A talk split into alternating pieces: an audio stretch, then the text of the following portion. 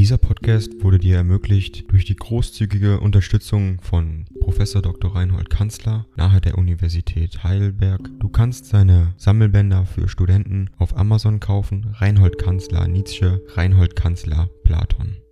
Danke fürs Zuhören.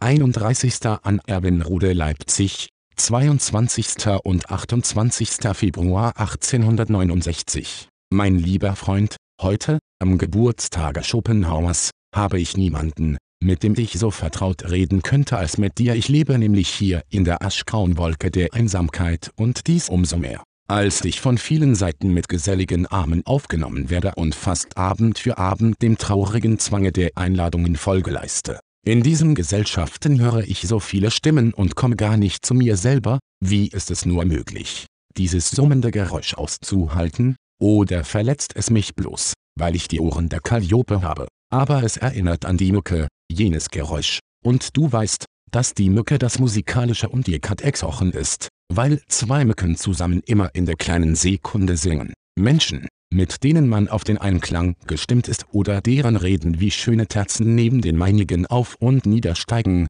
habe ich gar nicht an Ort und Stelle. Und selbst der vortreffliche Rumund, der wie ich merke, den herzlichen Wunsch hat, mir etwas mehr zu sein als ein guter Bekannter, bleibt meinem Gefühle, ich weiß nicht warum, doch recht fern. Also Einsamkeit habe ich nicht erst in Basel zu lernen, es sind wieder ein paar Tage ins Land gegangen, und mein Brief an dich ist nicht fertig geworden. Heute aber werde ich lebhaft wieder an jene Stimmung erinnert, in der ich ihn begann. Heute wo ich als Erinnerung an den Geburtstag Schopenhauers eine Fotografie unseres Meisters durch die Liebenswürdigkeit Wiesekos zugeschickt bekommen, zugleich mit der Einladung, einmal persönlich in Plaue, in der Nähe von Brandenburg, zu erscheinen. Da hat nämlich dieser alte Hahn zur Feier des 22. Februar sich eine Anzahl Schopenhauer-Freunde aus Berlin zusammengeladen, darunter meinen Freund Gersdorf. Alle haben sich gefreut dass einer ihrer Leute Professor geworden ist und haben dessen wohl in Steinberger 57 Gär getrunken. Erinnert das nicht an die ersten Christengemeinden und ihre Trunkenheit in süßem Weine? Als Motto für jenen Tag hatte sich jene Gesellschaft folgenden Spruch gewählt, wie sollte es töricht sein, stets dafür zu sorgen, dass man die allein sichere Gegenwart möglichst genieße da ja das ganze Leben nur ein größeres Stück Gegenwart und als solches ganz vergänglich ist bei Tisch ist der bewusste Silberpokal mit Glanz aufgetreten.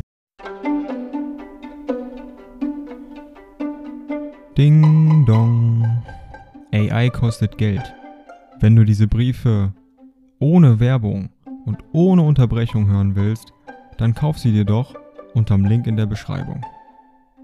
Das Ganze ist moralinfrei und verpackt in mehreren Audiobook-Formaten nur für deinen Genuss.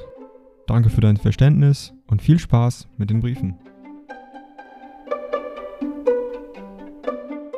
Der Onkel hat eine kleine Rede geredet, und nach dem Braten ist ein Kapitel aus Schopenhauers Nachlass vorgelesen worden. Auch der heutige Tag soll zu Ehren eines Meisters gefeiert werden. Ich bin nämlich zu einem Privatsouper im Hotel de Pourlogne eingeladen, um dort Franz Liszt's Bekanntschaft zu machen. Neuerdings bin ich mit meinen Ansichten über Zukunftsmusik und so weiter etwas hervorgetreten und werde jetzt von den Anhängern derselben stark angebohrt. Sie wünschen nämlich, dass ich mich literarisch in ihrem Interesse beteilige. Ich aber für meinen Teil habe nicht die geringste Lust, wie eine Henne gleich öffentlich zu gackern, und es kommt hinzu, dass meine Herren Brüder in Wagnero meistens doch gar zu dumm sind und ekelhaft schreiben. Das macht. Sie sind im Grunde mit jenem Genius schlechterdings nicht verwandt und haben keinen Blick für die Tiefe, sondern nur für die Oberfläche. Daher die Schmach, dass die Schule sich einbildet, der Fortschritt in der Musik bestünde gerade in den Dingen, die Wagners höchst eigenartige Natur wie Blasen hier und da aufwirft.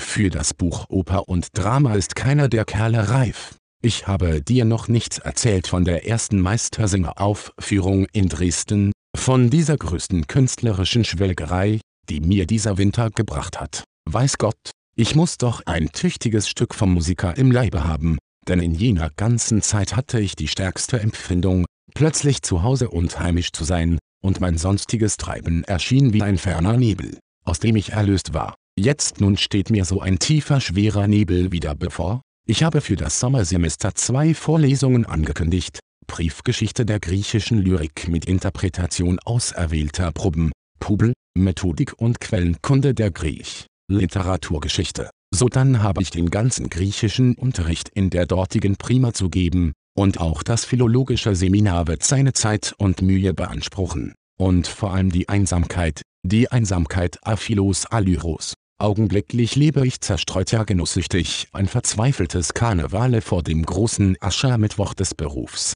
der Philisterei. Es geht mir nahe, aber keiner meiner hiesigen Bekannten merkt etwas davon. Die lassen sich blenden durch den Titel Professor und glauben, ich sei der glücklichste Mensch unter der Sonne. Liebster Freund, ich empfinde es immer mit dem tiefsten Missmut, dass wir nicht zusammenleben können. Wir beide sind Virtuosen auf einem Instrument, das andere Menschen nicht anhören mögen und können, das uns aber tiefstes Entzücken bringt. Und nun setzen wir uns jeder an eine einsame Küste, du im Norden, ich im Süden und sind beide unglücklich, weil wir den Zusammenklang unserer Instrumente vermissen und uns danach sehnen, nach diesem Adagio sollte billigerweise ein Scherzo folgen, hier hast du eins. Vater Ritschel hat sich neulich ausführlich über deinen Onus ausgesprochen, natürlich hat er ihn im Manuskript gar nicht gelesen das ist ein Akademikus sagte er und war ganz glücklich. Offenbar war seine Stimmung völlig umgeschlagen, er rühmte nicht nur die schöne Methodos und die ausgesuchte Gelehrsamkeit,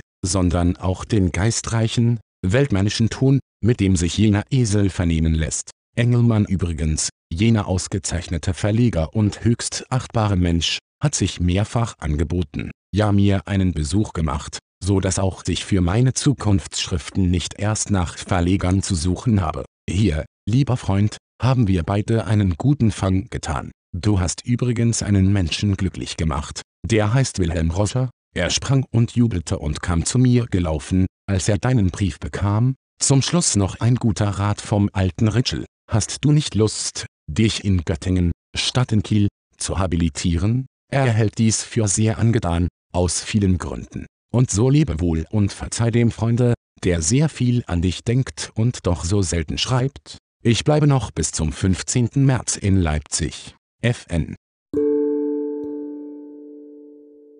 Dieser Podcast wurde dir ermöglicht durch die großzügige Unterstützung von Prof. Dr. Reinhold Kanzler nahe der Universität Heidelberg. Du kannst seine Sammelbänder für Studenten auf Amazon kaufen. Reinhold Kanzler Nietzsche, Reinhold Kanzler Platon. Danke fürs Zuhören.